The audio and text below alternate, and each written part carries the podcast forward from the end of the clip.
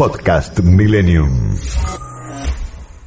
Vamos a hablar con alguien que sabe que nos ayude, nos enseñe y le podamos preguntar cosas. ¿Qué te parece? Por ejemplo, con Marcelo Raymond, que es periodista, ex corresponsal en Washington, que hoy está en Buenos Aires, pero su residencia es en Israel. Buenas tardes, Marcelo. Hola, buenas tardes. ¿Cómo estás, Marcelo? ¿Qué hora es Todo muy bien, gracias. ¿Qué hora es para ti allí? No, yo estoy en Buenos Aires. Ah, ahora. estás en Buenos Aires. Es verdad. Eh, Vine a disfrutar la cuarentena aquí. La, la- la- bueno, ¿la estás, La- pas- la la estás epidemia. pasando bien? Bárbaro. Bueno, Team Pfizer. ¿nos ayudás? Claro, cómo no. ¿Qué es un kibutz? ¿Cómo nace y de dónde viene la palabra? Contanos un poco, todos los oyentes están todos atentos. Eh, kibbutz viene, de la- viene es una es una mm, derivación de la palabra grupo Mm. en hebreo, que es eh, kutzá. De ahí viene kibbutz. Eh, digamos, ya desde la palabra está definiendo de lo que se trata, ¿no? Es un grupo, una agrupación, una sociedad de gente.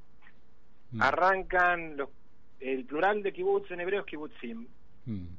Los kibbutzim arrancan eh, mucho antes de la creación del Estado de Israel, cuando empezaban a llegar los primeros eh, pioneros sionistas desde Europa. Mm. Eh, mucha gente que ya se veía venir la persecución, eh, mucha gente espantada por los pogroms, que se iba y mm, que se mudaba para, para lo que era todavía Palestina en bajo el mandato británico. Iban comprando tierras eh, de a poco, eh, muchas tierras se las compraban a, a los a los habitantes árabes del lugar. Bueno, para hablar de esto vamos a dejar de lado la parte más, más controversial, pero bueno, se iban adquiriendo tierra de a poco, en general eran tierras eh, de muy poco valor.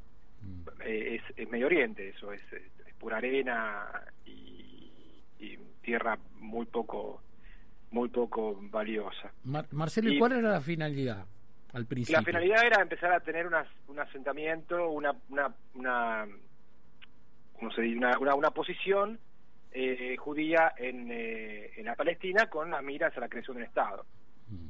Pero bueno, mucha de esa gente, muchos eran muchos eran eran eh, religiosos y se iban a vivir a Jerusalén, por ejemplo. Pero mu- una gran parte eran eh, judíos europeos muy marcados por por eh, las ideologías de izquierda.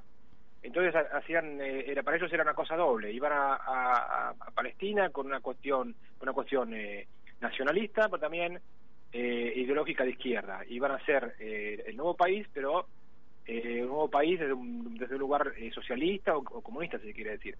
Entonces nacen estas granjas colectivas, que en el primer momento eran realmente era, trabajo de pioneros, era eh, remover pantanos, eh, poner eh, agua donde no había y cultivar lo que se pudiera. Esos fueron los tiempos de los pioneros, la- la- las épocas épicas, míticas del kibutz eh, de principios del siglo pasado. Y ellos vivían en comunidad, ahí. Vivían en- Vivían, vivían, en- sí, vivían en comunidad, sí. Sí. Eso, fue, eso fue, se fue- marcando más con el tiempo.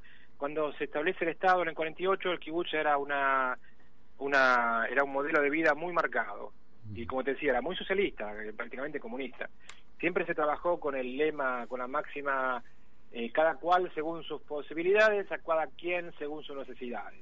Entonces todo el mundo trabajaba. y, y la producción se vendía. se ¿cómo repartía. Se repartía. Se repartía, se repartía. Y no era solamente una cuestión económica, era también una, una forma de vida. Los hijos, por ejemplo, se, eh, se criaban todos juntos. Era mínima la vida de familia. Los hijos estaban eh, con los padres a la noche, quizás, a veces no. A veces dormían también en, en dormitorios compartidos. Era una cosa realmente muy eh, muy muy muy estricta, pionera, genial, viste, con toda la cosa así de crear una cosa nueva, pero era también muy duro, eh, muy duro. Aparte, bueno, también estaba en el medio de los conflictos, las guerras, eh, era difícil. ¿Y, ¿Y cómo va cambiando con el tiempo? Porque yo escucho muchos amigos que tengo la de la comunidad que dicen, mi hijo fue al kibutz, que es ya ahora es como una Claro. costumbre. ¿Cómo fue cambiando con el tiempo? Como te decía, el kibutz se pasó, pasó a ser un, un elemento clave, un ícono de Israel, pero se modificó dramáticamente con el tiempo. Eso, ese kibutz pionero de los, primeros, los, los años antes de la creación del Estado, los primeros años eh, eh, después de la creación del Estado, empiezan a, empiezan a estar más sólidos, empiezan a tener una mejor situación económica, y hubo toda una época en Israel, hasta el seten- hasta fines de los 70, eh, que los gobiernos eran todos de izquierda y mm, se tenían se apoyaban mucho en el movimiento de los kibbutzim Mm. y lo veían obviamente con mucha simpatía y los ayudos de simpatía daban bastante. Entonces muchos empezaron a desarrollarse económicamente, muchos eh, empezaron a tener otras cosas aparte de, de, de campos donde cultivaban lo que pudieran, y empezaron a tener fábricas y empre- ese tipo de emprendimientos más sofisticados, ¿no? Ya, eh, ¿seguía, la- se- ¿Seguía ahí la comunidad o ya se convirtió Claro, como todo iba, en todo iba- negocio? todo iba cambiando, todo Ah, iba ok. cambiando, todo iba cambiando, cambiaba todo, como te decía, es una experiencia que está muy marcada por lo económico, pero también muy marcada por el modelo de vida. Mm. Bueno, te voy a hacer más, más, más breve. Eh, como te decía, en los 60, los 70 había mucha plata, los kibbutzim podían probar, pongo una fábrica de esto, pongo una fábrica de otro, pongo una fábrica de helados, pongo una fábrica de zapatos. Si no pasaba nada, no pasaba nada porque venía plata hasta que, pero algunos la pegaron y, la, y, y desarrollaron fábricas que siguen siendo fuertes hasta ahora. Pero como se, como se sabe bien, en Israel hubo un cambio también dramático económico. Eh, el país se fue de la izquierda a la centro derecha, eso también se hizo un país capitalista de avanzada, se cortó la canilla por los kibbutzim.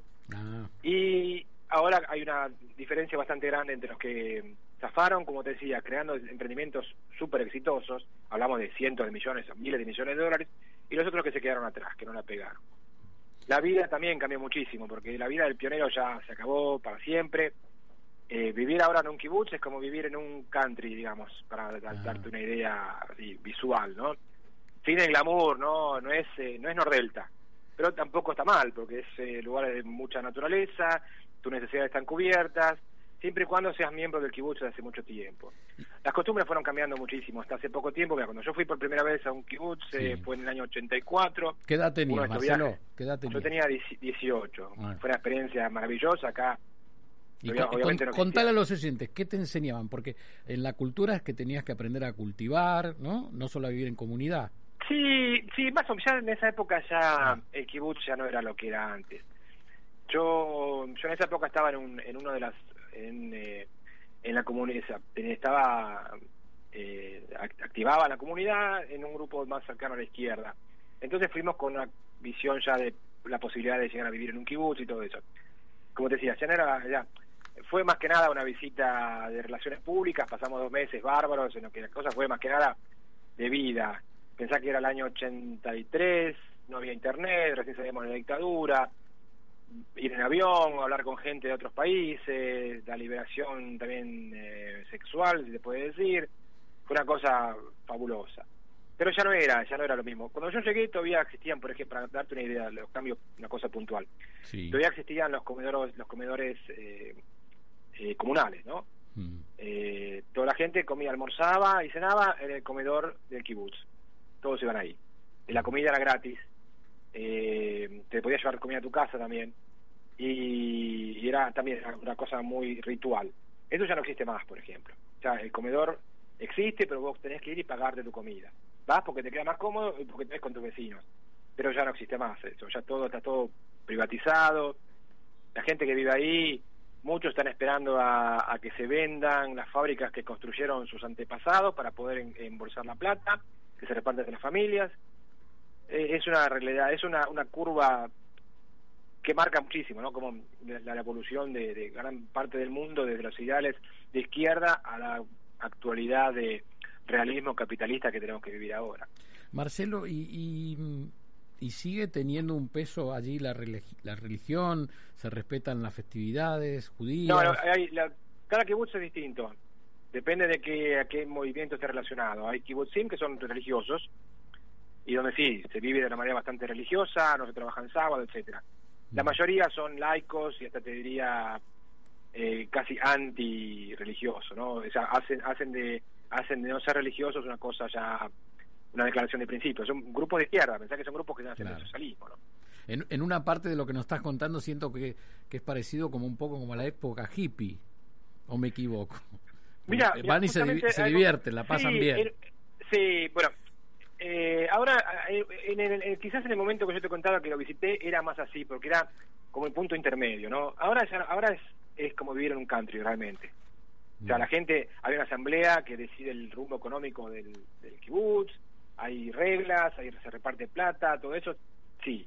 pero la gente vive cada uno su vida. Ahora, te quiero, te, quiero a ver, que me aclares, porque cuando uno escucha, mi hijo va a viajar a un kibbutz, yo por lo menos pensaba que era que iba a tener una experiencia como cultural, religiosa. Claro, por eso, eso, es lo, que, es lo que quería contarte. Hoy por hoy ya es, es muy poco, es, muy es muy aguada, está muy lavada la experiencia del kibutz. Por eso yo te decía, cuando yo cuando yo fui, todavía había eso de la comunidad y se veía vivir un poquito esa cosa media hippie y, y estaba.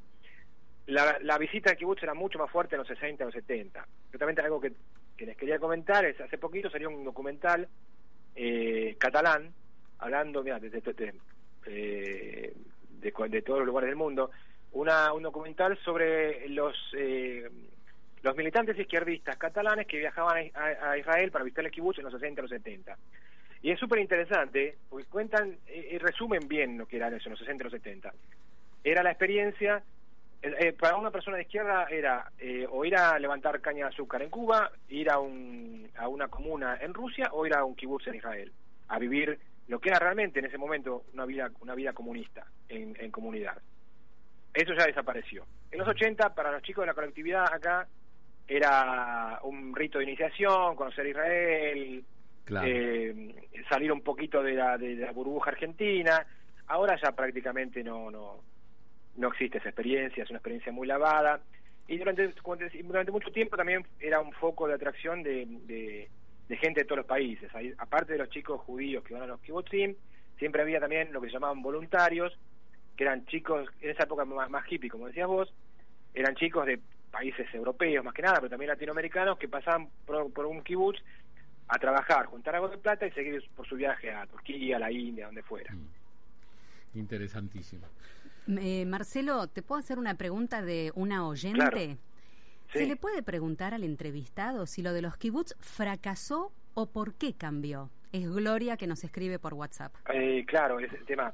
Vos le preguntás a una persona que, eh, le preguntás a una persona que vive en un kibutz, en un buen kibutz, y te va a decir, ideológicamente es probable que, no sé si fracasó, pero ya no es lo que era antes, sin duda.